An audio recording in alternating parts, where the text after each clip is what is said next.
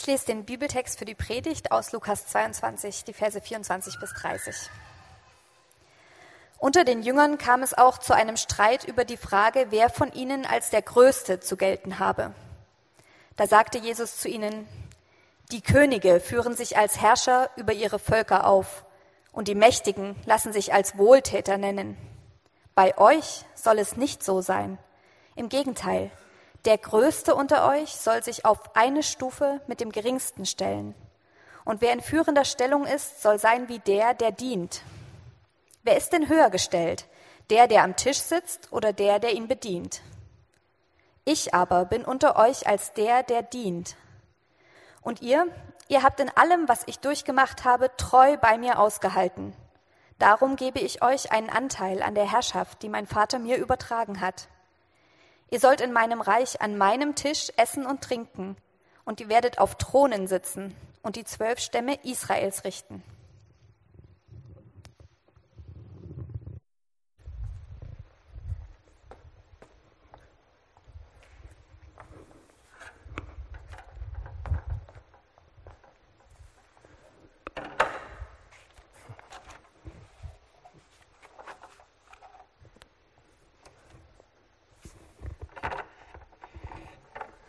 Ja, schön mal wieder hier bei euch zu sein. Ähm, vor einiger Zeit, die das nicht wissen, äh, habe ich hier mal gearbeitet, zwei Jahre, und dann bin ich eben losgezogen zu dem, was ich gerade erzählt habe, die Gemeindegründung Gold Ost. Wir sind jetzt seit zwei Jahren, anderthalb Jahren unterwegs, genau, und macht Spaß. Und äh, ja, ich darf heute über das äh, Thema Arbeit predigen, ein schönes Thema, wie ich finde. Ähm, für euch vielleicht auch, vielleicht auch nicht, finden wir mal raus. Äh, genau, und bevor wir loslegen, bete ich nochmal mit uns. Jesus Christus, äh, du hast auch gearbeitet, das ist ja schon mal beruhigend. Du warst Zimmermann, du warst ähm, Rabbi, Prediger äh, und du kennst, was wir tagtäglich so treiben. Du hast da Verständnis für ähm, und du willst uns einladen, heute Morgen darüber nachzudenken, was das bedeutet, auch vielleicht nicht nur mit dieser Perspektive auf mich, auf mein Umfeld, sondern auch mal mit der Perspektive auf, auf dich, auf den Glauben, auch auf die Ewigkeit. Darüber wollen wir uns heute Gedanken machen. Wir haben einen Bibeltext gehört und ich bitte dich, dass du zu uns sprichst, dass du Herzen öffnest und dass du ähm, ja, auch Gespräche schenkst, die aus diesem Vormittag äh, entstehen. Darum bitte ich dich. Amen. Ich äh, war gestern Abend auf einer Party bei uns in der Nachbarschaft und habe mich mit einer jungen Frau unterhalten, die bald im, ab November in eine Führungsposition in ihrer Firma gehen wird. Sie wird ein Team von elf Leuten leiten und wir kamen so in der Küche ins Gespräch und ich fand das sehr interessant, weil sie war sehr begeistert, auch ein bisschen aufgeregt und wir haben uns dann so aus verschiedenen Perspektiven über das Thema Arbeit unterhalten. Ich habe ihr noch nicht mehr erzählt, dass ich heute Morgen darüber äh, rede, geschweige denn sie als Beispiel gebrauche, aber ich glaube, äh, sie hat nichts dagegen. Ähm, aber sie hat so erzählt von, von, was sie vorhat, was sie an Arbeit begeistert auch, was sie davon vielleicht mit Kirche verbindet. Ähm, wie, sie hat mir einen ganz neuen Gedanken gebracht, wie man auch vielleicht ähm, Arbeit oder Leitung mit Elternsein vergleichen kann, was man daraus für Schlüsse ziehen kann. War ein sehr inspirierendes Gespräch und ähm, ich hoffe auch heute Morgen, dass diese Predigt nicht nur so etwas ist, vielleicht kennt ihr das, wenn man manchmal abends so auf dem Sofa sitzt und YouTube oder Netflix guckt und dann wacht man morgens auf und denkt so, was habe ich eigentlich gestern Abend geguckt? Und es fällt einem gar nicht mehr ein, weil es vielleicht so viel war oder äh, genau. Ich hoffe nicht, dass das so heute Morgen mit der Predigt ist, sondern dass es vielleicht ähm, in Gespräche mündet, die ihr untereinander habt oder mit mir. Ähm, ich werde nachher unten noch stehen. Wer Lust hat, kann mich auch gerne ansprechen. Denn äh, ich glaube, das ist wichtig, dass wir zusammen über dieses Thema Arbeit nachdenken, weil wir verbringen alle sehr viel Zeit damit. Die manchen mehr, die manchen weniger. Vielleicht sind manche gerade auf der Suche. Aber ich will mal mit zwei Fragen einsteigen, damit es auch so ein bisschen diesen Dialog hat. Ähm, stell dir mal gerade deine Tätigkeit vor, die du tagtäglich machst, wo du die meiste Zeit verbringst, egal ob das jetzt Vollzeit, Teilzeit, Elternzeit oder Studium ist oder Schule. Ähm, bei Google gibt es ja immer diese fünf Sterne, die man geben kann. Wie viele Sterne würdest du deiner Arbeitssituation gerade geben von fünf. Und ich bitte mal alle, die die Hand zu heben, die ihrer Arbeitssituation gerade fünf Sterne geben würde. Also wer ist so voll zufrieden? Wer gibt seiner Arbeitssituation gerade volle fünf Sterne? Ja, ein paar Hände gehen hoch, viele bleiben unten, aber ich glaube, damit äh, können wir arbeiten. Und noch eine zweite Frage habe ich. Die zielt ein bisschen auch auf das ab, was ich erzähle, was wir auch gerade im Bibeltext gehört haben. Äh, wenn du über deine wenn ihr über eure Arbeit nachdenkt, ähm, Äh, wer von euch hat da eine Verbindung über den Tod hinaus? Also das, was ihr tagtäglich macht. Wer denkt manchmal darüber nach, was hat das eigentlich für einen Einfluss auf das Leben nach dem Tod? Vielleicht Christen für die Ewigkeit oder wer, wer denkt darüber nach? Mal Hand hoch.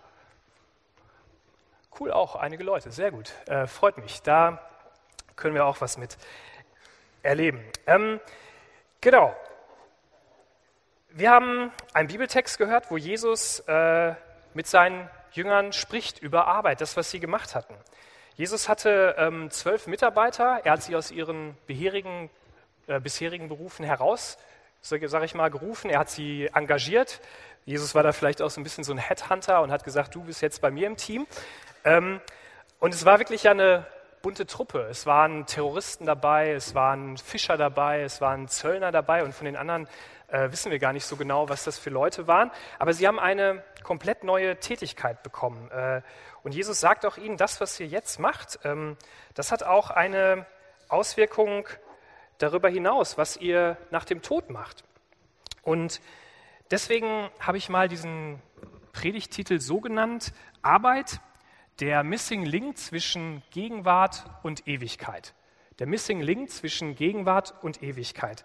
Weil ich glaube, ähm, vielen Menschen, vielen Christen auch, ist etwas abhanden gekommen, nämlich das, was sie hauptsächlich tun auf dieser Erde, wie man sein Brot verdient, wo man seine Leidenschaft einbringt, hat oft wenig damit zu tun, was man einmal glaubt, was nach dem Tod sein wird. Und da wollen wir heute Morgen drüber nachdenken. Dazu drei Gedanken, äh, natürlich drei. Äh, der Gegensatz im Hier und Jetzt, äh, eine veränderte Sichtweise und die Transformation der Arbeit durch Jesus. Der Gegensatz, eine veränderte Sichtweise und die Transformation. Der Gegensatz im Hier und Jetzt. Wir gehen wieder ein bisschen in die Geschichte rein, die wir gehört haben mit Jesus. Er sitzt mit seinen zwölf Freunden am Tisch und sie reden über Arbeit.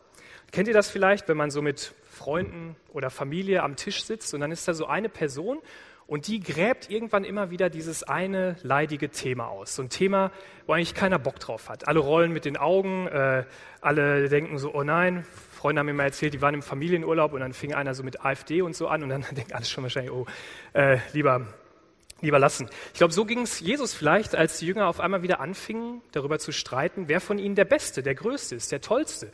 Weil das war nicht nur eine einmalige Sache, sondern wir lesen äh, in den Evangelien, dass das auch durchaus an anderer Stelle passiert ist. Also es war so ein Dauerbrenner. Immer wieder kam das so auf, dass sie sich untereinander unterhalten haben, boah, ich bin doch eigentlich besser als du, ich kann besser predigen, ich kann besser Wunder tun, ich bin vielleicht der Liebling von Jesus. Und wenn Jesus dann mal ganz groß rauskommt, wenn er der König ist, dann werde ich wahrscheinlich die Nummer eins sein, werde ich so der, der Vize sein. Und ihr, ihr könnt doch eh nicht. So haben sie angefangen. Und ähm, Jesus reagiert darauf. Also er, er hört das und er sagt dann so, Leute, was, was erzählt ihr da eigentlich? Und äh, es geht doch nicht darum, wer von euch einmal in meinem Königreich den besten Job kriegen wird, sondern es geht ähm, um etwas ganz anderes. Es geht darum, wenn ihr euch so wie jetzt streitet darum, wer der Größte ist. Jesus hatte sie ja sozusagen vorbereitet. Er hatte sie drei Jahre trainiert, er hat ihnen eine dreijährige Ausbildung on the job gegeben um sie dann nach seinem Tod loszuschicken, als Pastoren, als Seelsorger, als Gemeindegründer sozusagen eine Bewegung zu starten, die die Welt verändert. Der Grund, warum wir heute hier sitzen heute Morgen. Das hat Jesus damals angefangen mit diesen zwölf Leuten. Und äh, er hat gesagt, wenn, wenn ihr da so rangeht, also mit dieser Frage, wer ist der Größte unter euch, dann wird das Ding eine Bruchlandung machen. Hat's Gibt es immer noch sehr oft, gibt es leider immer noch sehr oft. Äh, deswegen macht Kirche auch oft eine Bruchlandung oder hat so einen schlechten Ruf. Aber Gott sei Dank hat der Chef Jesus eine andere Richtung gegeben. Er hat gesagt, ähm, es geht ums Dienen und es geht auch darum, äh, was das einmal für eine Perspektive für das Leben nach euch hat, für die Ewigkeit, welchen Impact, sagt man vielleicht heute, es auch hat. Und komischerweise ähm, findet dieses Gespräch beim letzten Abendmahl statt. Also Lukas setzt das in diese Situation, wo sie in der Hauptstadt sind, in Jerusalem. Es war Passafest, so ein Knistern lag in der Luft. Alle wussten, hier passiert irgendwas und Jesus ist da und, und was kommt. Und, äh, und dann sitzen sie dort zusammen, feiern dieses Fest, essen zu Abend und eigentlich ein komischer Anlass, dass sich die Jünger darüber Gedanken machen, wer ist der Größte. Vielleicht hatten sie so Hoffnungen, dass es jetzt richtig losgeht, dass jetzt so die Revolution kommt und Jesus sich sozusagen auf den Thron vielleicht setzt und die ganze Sache so umkrempelt. Sie wussten, er hat die Kräfte und auch die Macht dazu. Aber Jesus redet von was ganz anderem später. Er redet davon, dass er gefangen genommen wird, dass er sterben wird, dass er gefoltert wird, dass er nicht mehr da sein wird. Und das haben die Jünger gar nicht so ähm, realisiert. Es war ein starker Kontrast. Die einen reden darüber, wer ist der Größte, und Jesus redet davon, dass er gehen muss, dass er bald sterben wird.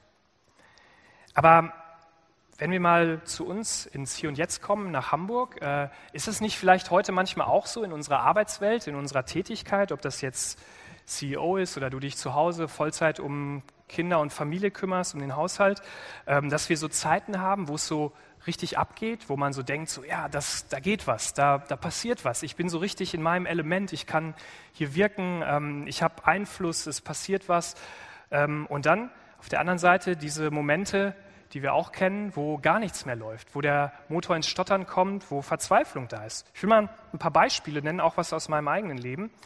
Ähm, stell dir vor, du bist Künstler. Vielleicht bist du ein Künstler oder äh, ein, du gründest gerade ein Startup. Du hast auf jeden Fall so ein Projekt vor dir, so ein kreatives.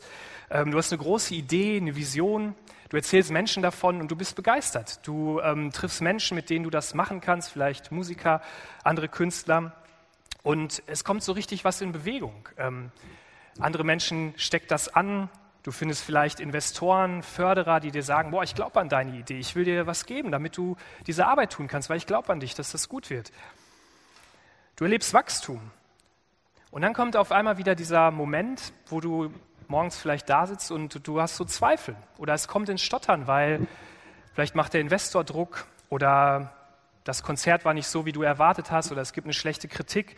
Und du hast Zweifel, ob das doch alles so richtig ist, ob das, was du so erahnst, wo du mal hin willst, ob das wirklich so in die Tat umsetzbar ist, ob das äh, realisierbar ist.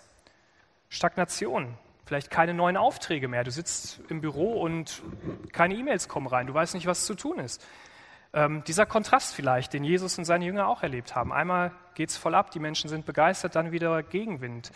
Ähm, so ist das in der Arbeitswelt oft. Ähm, oder vielleicht versuchst du dich gerade beruflich neu zu erfinden. Du willst vielleicht noch mal was Neues studieren oder eine neue Ausbildung machen oder du bewirbst dich auf eine neue Stelle und du hast so ein Bild, wo du hin willst, also wie diese neue Tätigkeit aussehen könnte. Und du fängst an, dich zu bewerben oder einzuschreiben. Ähm, und es ist auch erst vielversprechend, aber dann kommt auch das wieder ins Stottern und du kriegst Absagen, du kriegst vielleicht ein Feedback, was du so nicht erwartet hättest und es zögert sich und das Geld auf dem Konto wird auch weniger und auch dann denkst du dir wieder, warum ist das immer so ein Gegensatz? Einmal läuft's, ich habe Bock, was Neues zu machen, aber dann ist es so hart, so schwer. Warum? Ein Widerspruch. Ähm, zum Ende dieses ersten Gedankens ein eigenes Beispiel von mir, aus meiner Familie, äh, aus dem Alltag sozusagen. Vor, ähm, ich glaube, zwei oder drei Wochen war das, da hatte ich so eine Woche in unserer Gemeindegründung Gold Ost, da lief so alles äh, wie am Schnürchen. Ich habe an einem Tag habe ich vor so einer kleinen Gruppe von Pastoren so einen Vortrag gehalten, da gab es richtig gutes Feedback. So dachte ich schon mal, cool, das ist gut gelaufen. Dann hatten wir so donnerstags abends, treffen wir uns alle zwei Wochen für so einen kleinen Gottesdienst, Abendgold nennen wir das, und da waren neue Leute da. Und wir haben, äh, wir haben das äh, äh, Klang und Bier genannt. Also es kommt so aus England, Beer and Hymns. Und wir haben so auf dem Klavier alte Kirchenlieder gesungen und haben dazu äh, Craft-Bier getrunken. Und wir haben dieses eine Lied gesungen, was auch hier manchmal gesungen wird von Mitch Schlüter, Sei still, mein Herz. Und jemand, den wir mitgebracht haben, der hat gesagt, es hat mich berührt, ich musste weinen. Und das war so ein Moment, wo ich dachte, wow, es passiert was, es geht voran. Und habe dann noch ähm, am Freitag André aus Leipzig getroffen und so einen wichtigen Unterstützer von unseren beiden Gründungsprojekten, vom Leipzig-Projekt und Gold Ost. Und der hat uns ermutigt, der hat gesagt, toll, dass ihr das macht. Vor zwei Jahren haben wir uns getroffen, das, was ihr jetzt gemacht habt in den zwei Jahren so. Und der ist Pastor in einer Gemeinde mit vielen tausend Menschen. Also äh, war schon auch ermutigend. Ich dachte mir, coole Woche, jetzt so könnte das äh, weitergehen. Und äh, da hatten wir noch einen schönen Familienurlaub und Ähm, jetzt so am Anfang dieser Woche, am Montag, hatte ich frei mit meiner Frau und ich dachte, oh, jetzt kommt auch eine gute Woche so. Äh, Sonntag bin ich hier bei euch und dann ist diese Woche aber ziemlich viel schiefgelaufen. Also es fing so an, dass auf einmal äh, in der Nacht von Montag auf Dienstags wir alle krank wurden. Wir haben alle Magen-Darm äh, verbracht, haben mehr Zeit im Bett, äh, auf der Toilette als im Bett verbracht. Ähm, dann ist unser Internet noch ausgefallen. Ich wollte eigentlich ein bisschen Homeoffice machen, das ging dann auch nicht. Man verbringt dann viel Zeit mit so Schlechtheit in Hotlines, das war auch nicht so angenehm. Äh, dann habe ich mich noch mit meiner Frau so richtig gestritten zu allem Überfluss und dann denkst du so, Alter, ähm, äh, so stelle ich mir das eigentlich ähm, nicht vor. Vielleicht kennt ihr solche Tage, wo man lieber im Bett geblieben wäre. Äh, genau. Ähm, das war so ein Kontrast, den ich erlebt habe. So dieses einmal läuft es richtig gut und dann auf einmal, pff, keine Ahnung, äh, läuft es total andersrum, als man sich das wünscht. Wie ist es bei euch? Ähm, was erlebt ihr da in eurer Tätigkeit? Ähm, die Jünger haben das erlebt, Jesus hat das erlebt und äh, die Frage ist, wie können wir damit umgehen? Wie kann man vielleicht daran nicht ähm, ausbrennen oder verrückt werden oder nur einfach sagen, das ist so, muss man aushalten, sondern Jesus gibt uns in der Bibel eine gute, eine gute Hilfe. Und diesen Gedanken habe ich, ist der zweite Gedanke, eine veränderte Sichtweise. Jesus macht hier nämlich was sehr Interessantes. Also er antwortet den Jüngern so ähm, auf die Frage, wer ist der Größte, sagt er, hey, orientiert euch nicht an den Machthabern, an den Mächtigen, sondern ganz im Gegenteil. Nehmt euch ein Beispiel an mir. Ähm, es geht ums Dienen, es geht ums Lieben, es geht um gegenseitigen Respekt. Es geht darum, nicht ähm, als der große Macker rauszukommen, dass man immer selber die Lorbeeren erntet, sondern darum, dass man andere Menschen ermächtigt, dass man andere Menschen fördert, dass man äh, Missstände ändert, dadurch, dass man eben reingeht und egal, ob man jetzt, ähm, egal was das für eine Tätigkeit ist, er hat es hier auf den Dienst in der Kirche bezogen, aber ich glaube, das ist genauso wichtig auch im Unternehmen, das ist genauso wichtig in der Agentur, das ist genauso wichtig in der Schule, an der Uni. Ähm, und es ist interessant, dass das ja auch immer mehr so in, in der Literatur und im Management auch kommt oder vielleicht schon immer da war, aber ich finde, das begegnet einem jetzt so öfter, Servant Leadership oder andere Sachen, wie man einfach Menschen fördern kann. Und genau das sagt Jesus hier eigentlich. Es geht um, um dienende Leiterschaft. Aber ganz interessant, dass er da nicht stehen bleibt, sondern dass er ähm, noch eine andere Sache sagt. Dieser Widerspruch, den wir oft erleben, der kommt auch daher, dass uns oft dieser Link dazu fehlt, was unsere Arbeit, da wo wir so viel Energie reinstecken, einmal ja mit unserem Leben nach dem Tod zu tun hat. Und darüber möchte ich ein bisschen sprechen. Und weil uns, glaube ich, in der westlichen Welt, in Deutschland, das sehr schwer fällt, ähm, gerade haben sich ja ein paar gemeldet, aber ich glaube so, wenn ich mich selber und die Kirchenlandschaft angucke, dann finde ich, ist so das Reden über die Zukunft, über ähm, über das Leben nach dem Tod, über die Ewigkeit ziemlich abhanden gekommen. In der Gesellschaft wird jetzt ziemlich viel über Klima, über die Zukunft geredet, was das mit uns macht, was mal kommen wird, ob wir das überleben oder nicht, wie man Lösungen finden kann. Aber die Bibel spricht eigentlich ziemlich viel über die Zukunft, auch sehr konkret. Ähm, und damit äh, wir da vielleicht mal eine Hilfe bekommen, möchte ich ein bisschen aus einer Geschichte vorlesen, die vielleicht der ein oder andere kennt. Ähm, andere kennen die noch nicht. Und die hat mir geholfen, hat mich sehr bewegt. Ähm, ich glaube, da wurde hier vielleicht auch schon mal drüber gepredigt. Aber es ist eine Geschichte von äh, J.R.R. Tolkien, der Herr der Ringe geschrieben hat. Der hat mal so eine Kurzgeschichte geschrieben, ähm, die heißt äh, auf Englisch Leaf by Nickel, auf in der deutschen Übersetzung, die ich jetzt mal antiquarisch gefunden habe, äh, Blatt von Tüftler. Und ich lese uns mal die Einleitung, was steht auch im Programmheft, könnt ihr mitlesen. Ich lese uns die mal vor. Es war einmal ein kleiner Mann, der hieß Tüftler. Er sollte eine lange Reise machen. Er wollte gar nicht fahren. Die Sache war ihm ausgesprochen zuwider, aber er konnte sich ihr nicht entziehen. Obwohl er wusste, dass er irgendwann würde aufbrechen müssen, beeilte er sich nicht gerade mit den Vorbereitungen. Tüftler war Maler, kein sehr erfolgreicher Maler, was teilweise daran lag, dass er viele andere Dinge zu tun hatte. Die meisten dieser Dinge fand er sehr lästig, aber er erledigte sie einigermaßen gut, wenn es nicht ging, anders ging, was seiner Ansicht nach viel zu oft der Fall war. Ich finde das so eine tolle Einleitung, die, als ich das gelesen habe, dachte ich mir, ja, das passt oft zu meinem Leben oder was ich von anderen Menschen höre, dass man so ein, die Übersetzung hier so ein Tüftler, man frickelt irgendwie so rum an dem, was man macht und hat vielleicht so eine Idee, aber man kommt irgendwie nicht weiter, weil man sich in so vielen Kleinigkeiten verhakt. Dieser Tüftler, der lebte neben einem Nachbarn, der hieß Paris und der war Maler. Und er hatte eigentlich einmal so eine Idee, so einen großen, wunderschönen Baum zu malen. Aber das konnte dieser Tüftler eigentlich nicht so gut. Er konnte eigentlich nur Blätter gut malen. Und so hat er ziemlich viel Zeit auf einer riesen Leinwand, die er in seinem Schuppen äh, aufgebaut hatte, damit verbracht. Diesen Baum, der sollte sein, aber er hat viel zu viel Zeit mit den Blättern verbracht. Und er wusste, irgendwann muss er diese Reise antreten. Er hat eigentlich nicht mehr so viel Zeit, aber irgendwie wurde er dauernd von der Arbeit abgehalten und er kommt nicht so richtig weiter. Ähm, dann kommt einmal sein Nachbar zu ihm, der ihm sehr lästig ist, dieser Paris, und er sagt, meine Frau ist krank, ähm, ich bin auch nicht so gut, ich habe Schmerzen im Bein, kannst du vielleicht in den Ort fahren und Medizin holen? Dann fährt er dahin bei ganz schlechtem Wetter und die äh, Apotheker hat zu oder der Arzt und äh, er erkältet sich auch noch auf dem Weg, muss dann Tage im Bett verbringen und äh, will eigentlich dieses Bild fertig malen. Aber dann irgendwann ist die Zeit um und er hat dieses Bild nicht fertiggestellt und er muss auf diese Reise gehen, er muss diese Reise antreten. Aber er hat sein Bild, seinen Traum, hat er nicht äh, zu Ende gebracht. Und ganz interessant ist, dass ähm, man da so Kritiken zu nachliest im Buch, äh, dass äh, wohl Tolkien selber sich damit gemeint hatte. Tolkien, damals, als er diese Kurzgeschichte geschrieben hat, war gerade damit beschäftigt, dieses große Epos von dem Herrn der Ringe zu schreiben, dieses Epos von Mittelerde. Er hat ja alles dazu erfunden, ausge, sich ausgedacht, Sprachen, Figuren. Und er hat sich aber in vielen Kleinigkeiten verrannt, weil er Perfektionist war. Und dann fing dieser Zweite Weltkrieg an und es lastete auch schwer auf ihm und er ist nicht weitergekommen. Und dann hat er diese Geschichte geschrieben und sie hat ihn daran erinnert, dass äh, da eigentlich noch mehr ist als seine jetzige Tätigkeit, nämlich auch sein Glaube und dass das, was er tut, dass er Künstler ist, dass er schreibt, dass das auch ein, eine Auswirkung auf das Leben nach dem Tod hat, in der Ewigkeit, im Himmel bei Gott. Und deswegen hat er diese Geschichte, diese schöne Parabel geschrieben, die ich finde ähm, sehr ermutigend ist.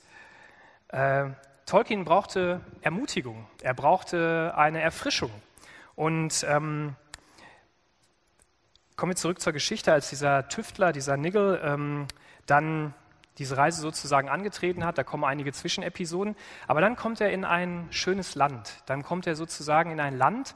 Und da möchte ich uns wieder eine Passage raus vorlesen, was dann nämlich passiert.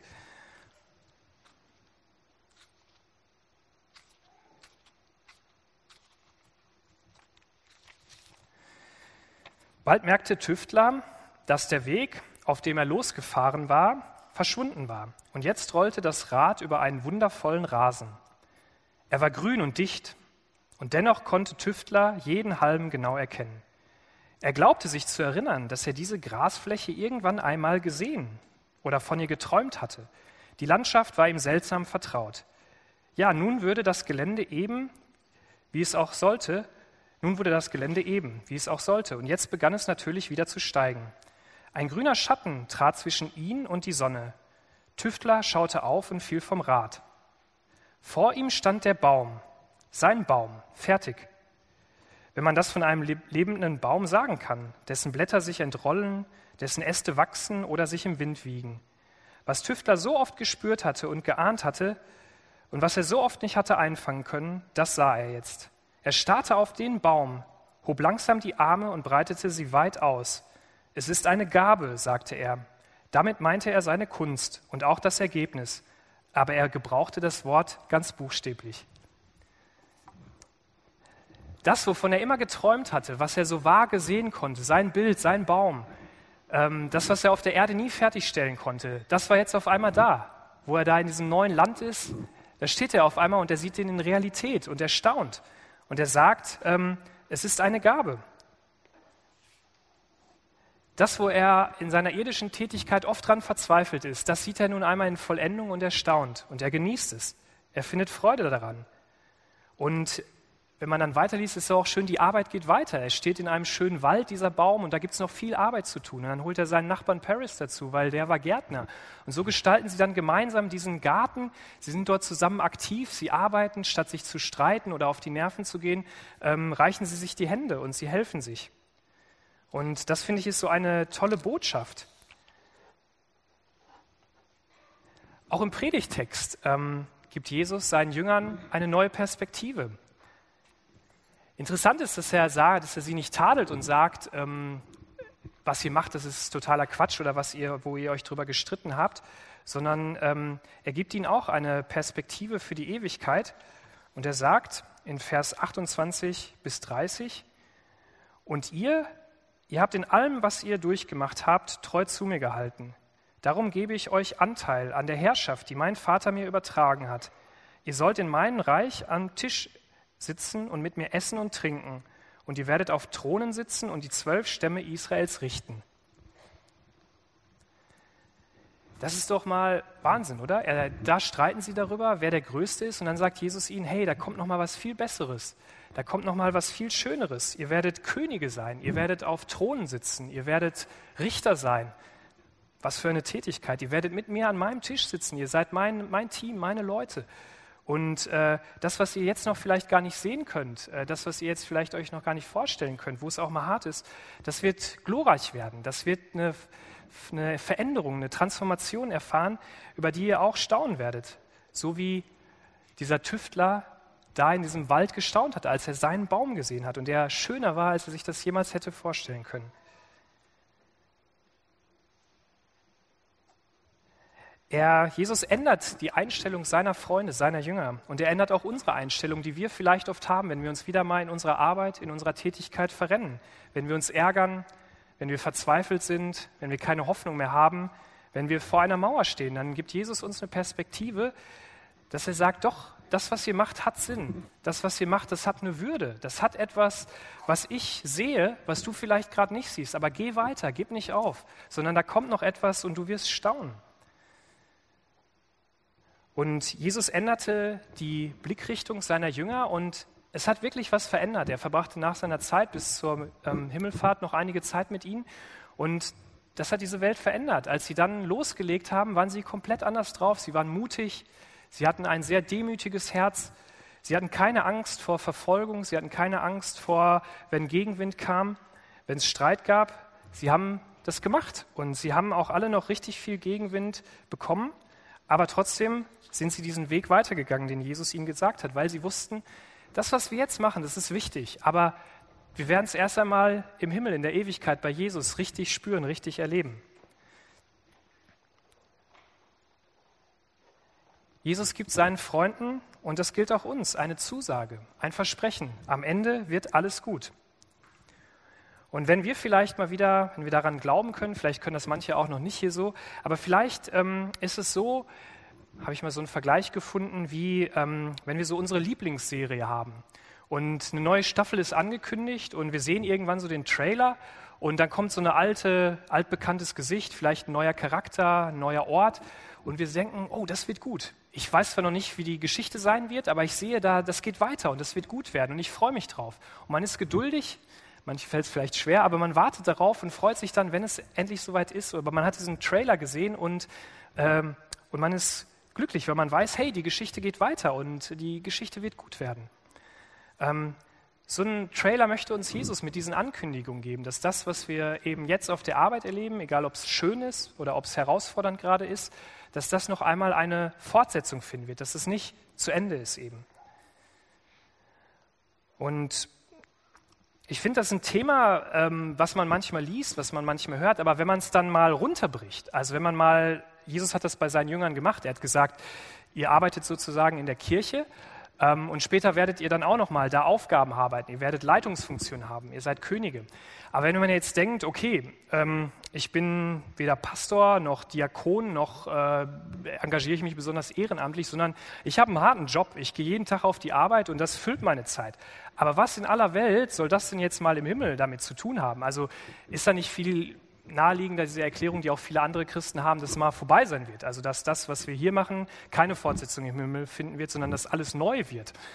Ähm, ich versuche es mal mit zwei Beispielen. Ähm, stellt euch vor, ihr seid im medizinischen Sektor tätig und äh, ihr habt tagtäglich mit Menschen zu tun, die krank sind, die ähm, leiden, die vielleicht psychisch krank sind oder körperlich krank sind.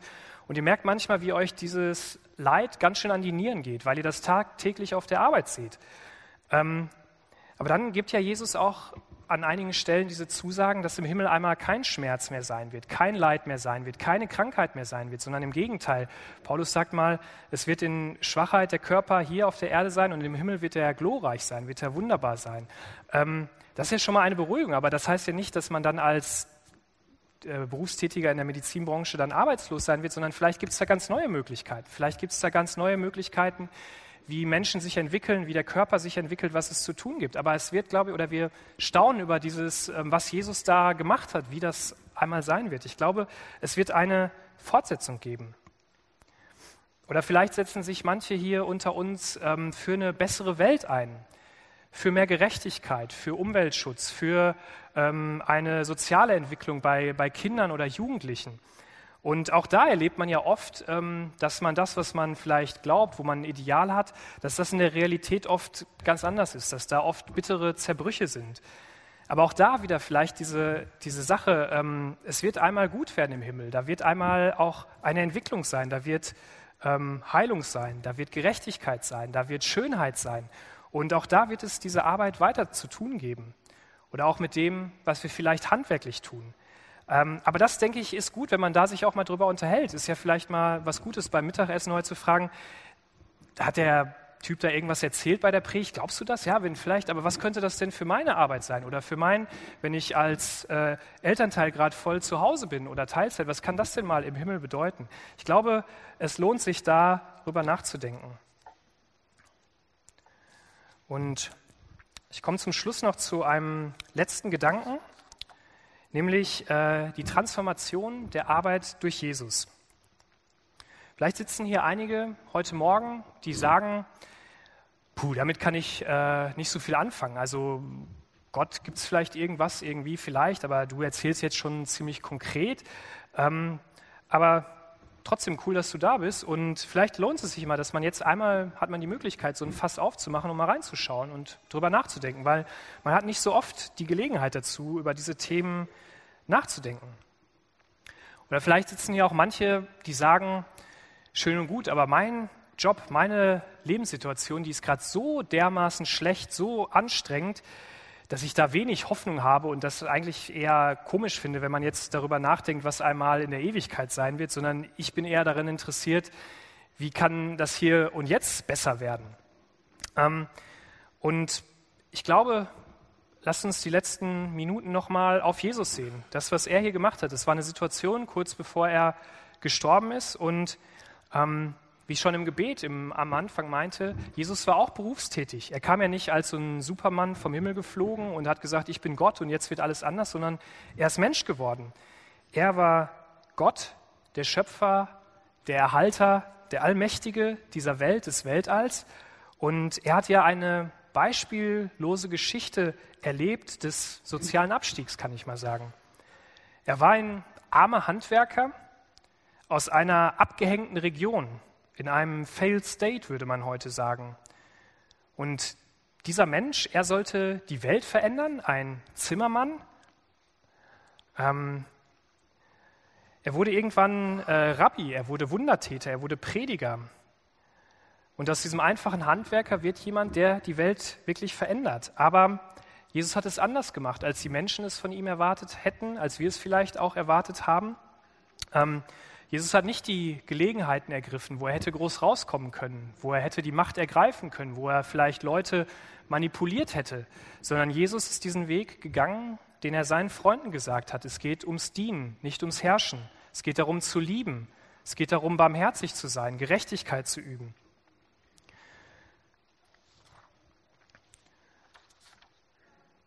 Jesus hat sich auf eine Stufe mit den Verlierern gestellt, mit dem Abschaum der Gesellschaft, die vielleicht keine Arbeit hatten, die arm waren, die Arbeitslosen, die Ausgesonderten. Er hat gesagt, ich bin einer von euch, wir sind auf einer Stufe.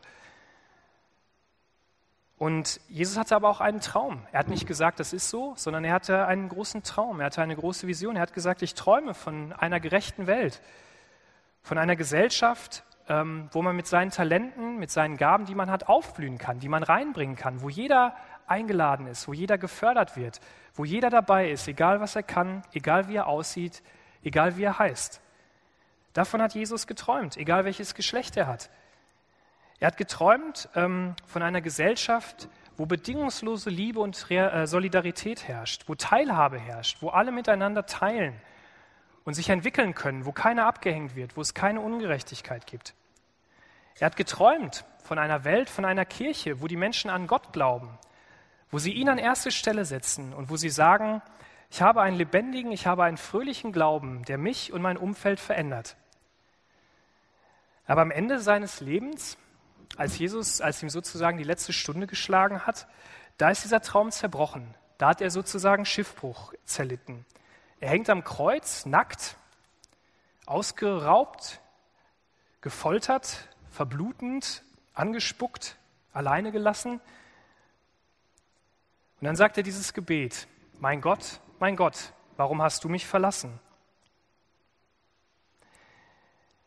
Da stelle ich mir die Frage, warum hat Jesus das ausgehalten? Warum hat Jesus, der von dieser Gesellschaft geträumt hat, von diesem Reich, was wir auch beten, Vater unser im Himmel, dein Reich komme, dein Wille geschehe, wie im Himmel so auf Erden. Aber Jesus war da in einer Situation, wo nicht der Himmel auf Erden war, sondern wo die Hölle auf Erden war. Und er hing dort. Warum hat er das gemacht? Am Ende seiner beruflichen Laufbahn, in seiner letzten Sekunde, sagt dann Jesus auch im Lukasevangelium einige Verse später, Vater, in deine Hände übergebe ich meinen Geist. Ich habe meine Mission erfüllt. Vater, in deine Hände übergebe ich meinen Geist. Jesus hatte eine Hoffnung. In seiner schlimmsten Stunde, in seiner schlimmsten Niederlage hatte er eine Hoffnung, da kommt noch was. Das, was ich mache, hat Sinn. Auch wenn es hart ist, auch wenn es das Schlimmste ist, was ich je erlebt habe, dass ich von meinem Vater getrennt bin. Aber da gibt es was, dass ich wieder mit ihm vereint sein werde und dass dieser Traum, woran ich geglaubt habe, dass der wahr werden wird, dass es einmal sein wird. Diese perfekte Gesellschaft wird es einmal geben. Sie fängt an auf dieser Erde, dafür setzt das Hamburg-Projekt sich ein. Ähm, dafür können wir uns auf unsere Arbeit einsetzen, dafür können wir uns zu Hause einsetzen, in unserer Nachbarschaft, in unserem Umfeld, ähm, in Hamburg. Aber es wird nicht perfekt sein, sondern das Perfekte wird einmal in der Ewigkeit sein. Wir sind hier noch nicht fertig. Es kommt noch etwas Großes, etwas Unvorstellbares. Und deswegen dieser Zuspruch heute Morgen, dieser Wert, den das Hamburg-Projekt hat, Arbeit ist nicht umsonst. Arbeit hat eine Würde. Gott hat uns diese Würde gegeben. Er hat jedem ein Talent, eine Gabe gegeben. Vielleicht muss man die manchmal entdecken. Vielleicht braucht man manchmal Zuspruch von außen. Vielleicht braucht man oft diese Erinnerungen aus der Bibel. Ähm aber ich möchte zum Schluss noch ähm, einen weiteren Abschnitt aus unserer Geschichte lesen, denn äh, Sie äh, erzählt, finde ich, wie, drückt das besser aus wahrscheinlich, als ich das kann, wie Tolkien das geschrieben hat. Ähm, als dieser Park fertig war, wo Paris und äh, Tüftler daran gearbeitet haben, da fangen sie an, weiter zu wandern durch dieses Land.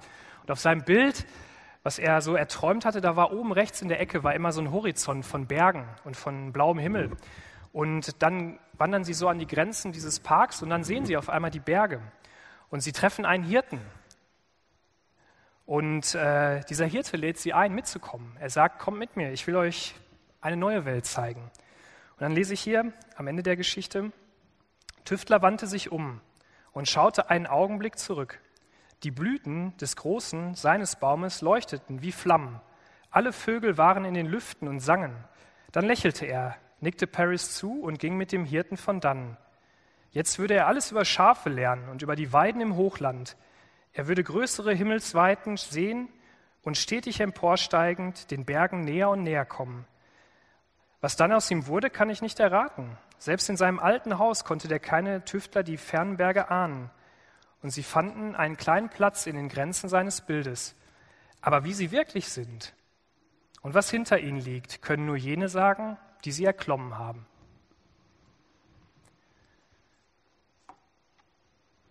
Mit diesen Worten möchte ich schließen heute Morgen. Und ich will uns einladen, jetzt ähm, vielleicht heute Morgen einen Schritt weiter zu gehen. Einen Schritt weiter auf dieser Reise mit Jesus.